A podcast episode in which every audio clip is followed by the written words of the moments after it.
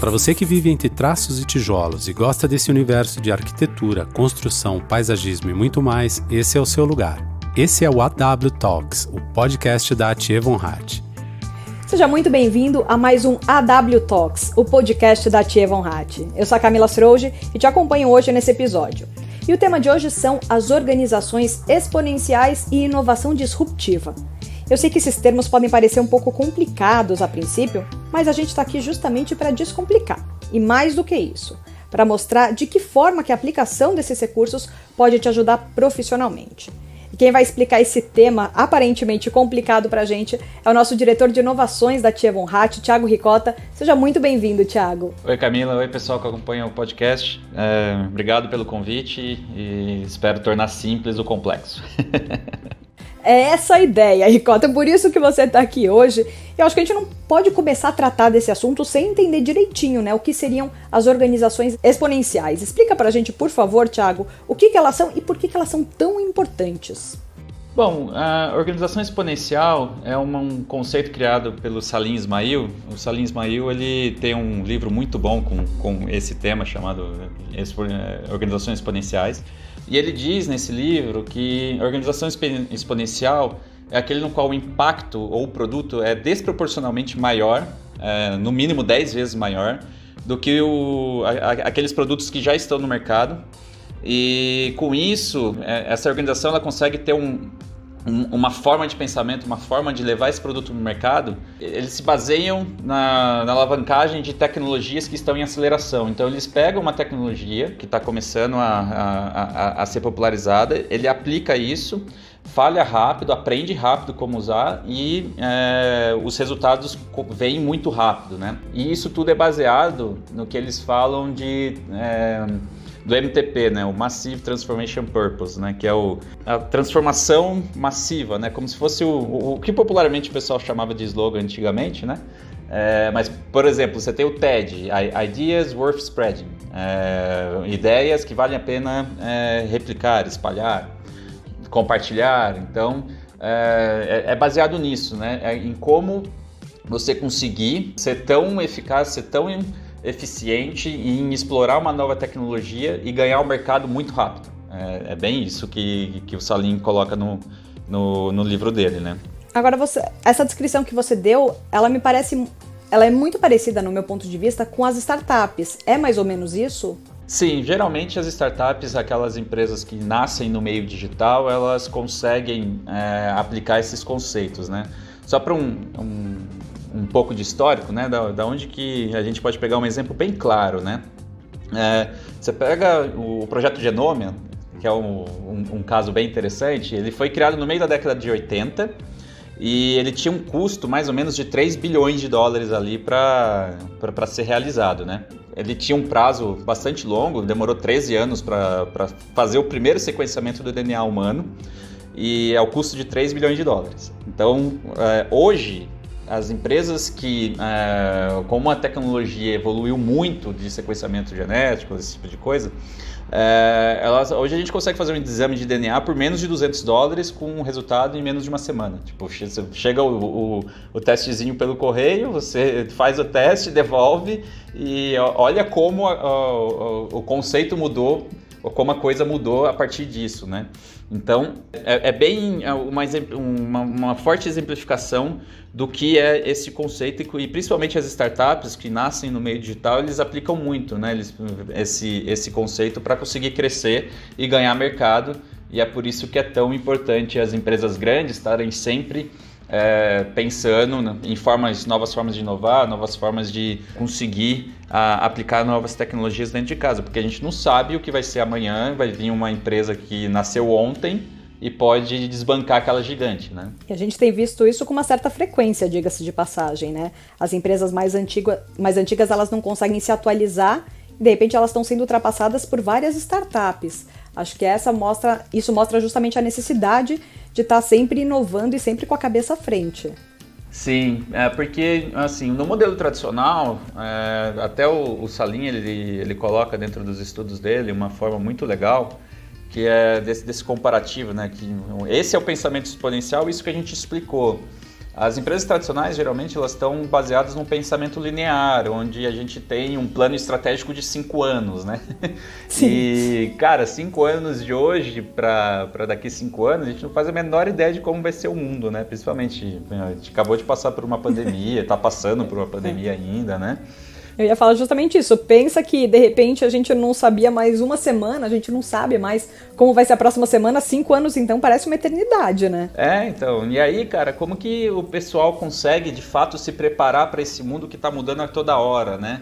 É, é, é, complicado, né? E quando você tem esse pensamento linear, que eu tenho que seguir aquele planejamento estratégico de cinco anos, de três anos, tem uma, uma coisa que o, o Gustavo Caetano da Samba Tech, ele fala muito e, e a gente traz aqui para dentro de casa muito nesse sentido, né? Que entre o mapa e o terreno, eu fico com o terreno, porque a gente não sabe, né? O que, que vai acontecer. A gente tem um mapa, a gente tem um guia, obviamente, aquilo que a gente deve se, é, se guiar e seguir, mas se no meio do caminho acontecer alguma coisa que você tem que dar um cavalo de pau e mudar totalmente a estratégia, eu acho que é, não, não, dá para ficar se apegando a um planejamento que ele às vezes já nasce morto, porque é, é tanto as empresas às vezes gastam três, quatro, seis meses para montar um planejamento e só nesse tempo de montar o planejamento já mudou radicalmente as coisas, né? É, eu acho que essa questão ela também está muito no core da Tia Von Hatt, né? Porque, por exemplo, eu estava conversando com o Alexandre Mirandês,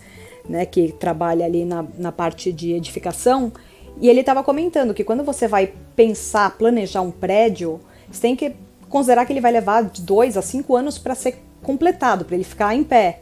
Daqui dois a cinco anos, o mundo vai estar completamente diferente. Então esse prédio ele já tem que estar adaptado a coisas que hoje a gente não tem e que no futuro a gente vai estar usando. Então a dificuldade de se pensar sempre no futuro e estar tá um pouco à frente, eu acho que é, um, é uma necessidade muito grande da arquitetura nesse sentido, né?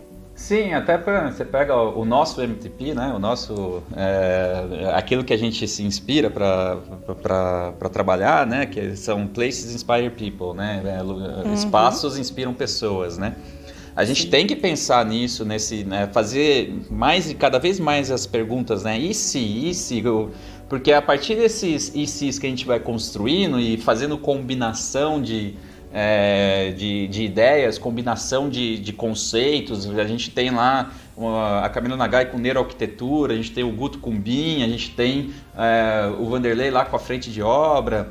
É, então, na hora que a gente vai combinando esses conhecimentos e combinando essas formas, quando passa para o pessoal de arquitetura, para eles pensarem os espaços, tem uma produção co-criativa que habilita a empresa a ser protagonista da mudança no mundo atual e protagonista na mudança no mundo mais para frente. Então, é, você meio que consegue é, fazer um espaço é, que ele vai respeitar o, a, o que a gente chama na, na inovação do mundo VUCA, né, que é a volatilidade, volatilidade, incerteza, complexidade e ambiguidade, que é o mundo que a gente está inserido, que é da onde a gente não sabe para onde vai, vai a mudança, né, da onde Sim. vai vir aquilo que vai atingir a gente.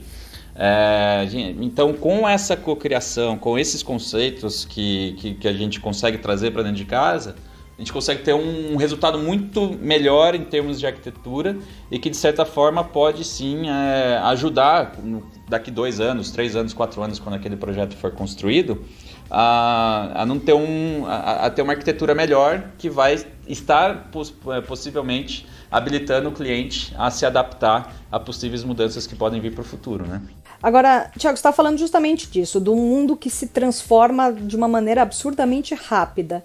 Nesse mundo, nesse mundo VUCA, qual que é a importância dos dados e das informações? Olha, a informação ela é o maior ativo que qualquer organização ela, ela pode ter, né? E quanto mais confiável for esse, esse ativo, é, mais é, à frente ela pode estar perante o mercado, né? Então, é, tinha uma, uma, brincadeira que o pessoal falava muito, que era ah, o dado é o novo petróleo, né? É, se você pega 100 anos atrás, as maiores, as cinco maiores empresas do mundo eram todas empresas de petróleo, né? É, hoje, uhum. né, atualmente, são todas as cinco maiores empresas do mundo. Está até tendo uma corrida para saber quem que vai ser a, a, primeira empresa a ter um valor de 2 trilhões de dólares no, no mercado, né? É, e são todas empresas de dados, são todas empresas de tecnologia que têm o dado, a informação de uma maneira muito forte, né? E trabalhar bem o dado, transformar é, essa questão de, do, de como a gente pode, de fato, extrair proveito disso. Você pega é, o Fábio, o CEO lá do Google, né? Ele fala bastante disso, né? Que, cara, o Google Brasil, né? O, o, dado ele é melhor do que o petróleo, porque ele é renovável, né? Vamos dizer assim, né? é, você, você consegue reutilizar, você, é, é, a chave do sucesso e sobrevivência da organização é, é, justamente como a gente consegue ter o um mapeamento desses dados, trabalhar esses dados para a gente conseguir gerar insights e conseguir extrair resultado disso, né? O dado ele tem que virar informação e a informação bem utilizada ele pode sim ser um bom drive para a gente direcionar os caminhos que as empresas que as empresas vão ter para o futuro, né?